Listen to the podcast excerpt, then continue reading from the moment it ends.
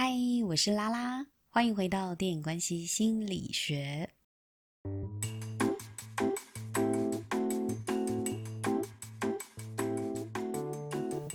今天我们要来分享的是韩剧《双甲路边摊》，我终于看完了，终于追完了《双甲路边摊》。一开始啊，我对韩江培的体质我觉得很有趣，他是可以轻易就让人家卸下心防，对他讲真心话，听起来好像很不错，至少别人都不会骗他。但是随着江培成长过程中，我也发现这样的体质啊，带给他的困扰和痛苦是外人很难想象的。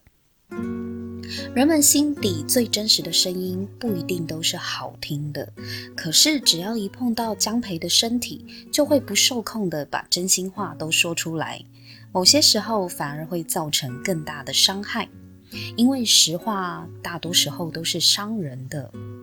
很多人都会用“我很真”来包装自己的伤人，这其实就是修养不够的问题，并不是叫你做人要虚伪，故意说一些违心之论。我认为说话是一门学问，需要智慧和体贴。人的沟通呢，都是带有目的的，在说话之前啊，要多想一下这一句话说出口会带给人家怎样的感受，是否有达成要的目的呢？是否达到你要的目的呢？如果这句话是事实，但是说出口并不会让彼此的关系更紧密，只会带来伤害，那么这句话还需要说出口吗？回到出发点，你是希望提升彼此的信任，还是你只是想要证明自己是对的，而不惜伤害他人呢？没有人喜欢被欺骗的感觉。但是像江培这样子，别无选择的被迫听到他人的真心话，有时候结果还是一样受伤啊。因为实话只有在想听的时候才会产生价值。不过很多时候，人们满足的只是自己想要讲话的欲望。江培的困扰，除了被迫听到充满恶意的实话，发现身边的朋友啊都怀有利用他的心，导致他很害怕人群，因为不想要信任再次被背叛的感觉。而且当大家来找自己吐苦水的时候，自己其实什么也帮不了的那种无力感，这都让他感到痛苦万分。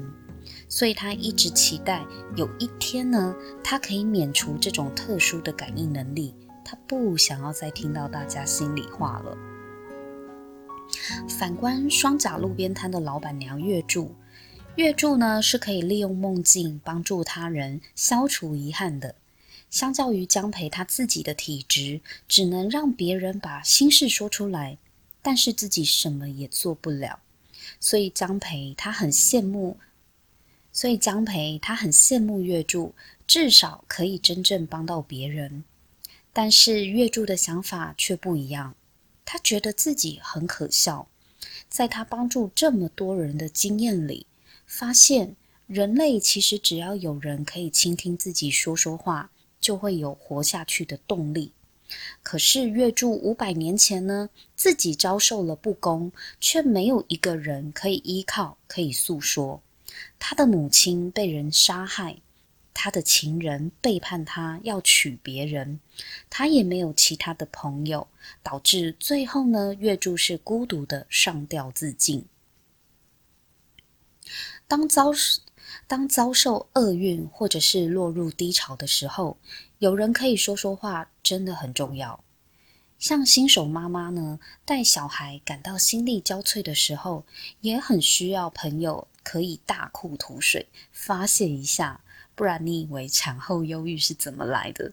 就是只有自己闷着，然后自己独立跟小孩就是奋战，真的是会闷出病哦。所以真的有时候朋友或者是有一个可以说话的家人真的很重要。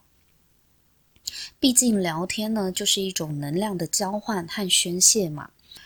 如果一直憋在心里呢，没有说出口，心是会生病的。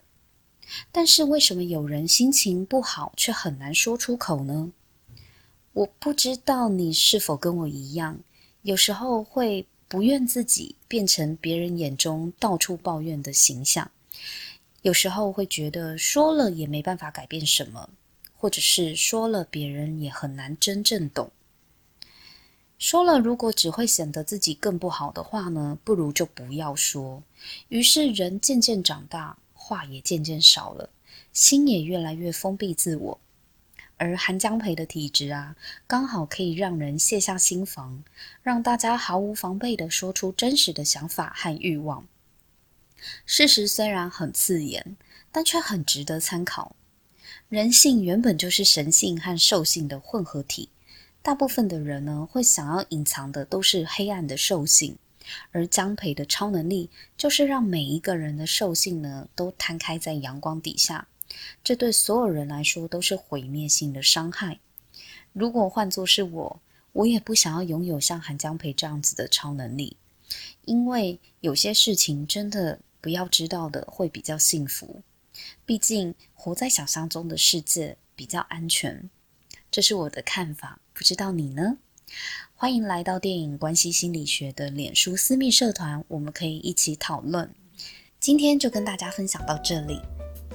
记得订阅我的频道，这样子就可以收到我新节目上线通知了。我们下次见，拜拜。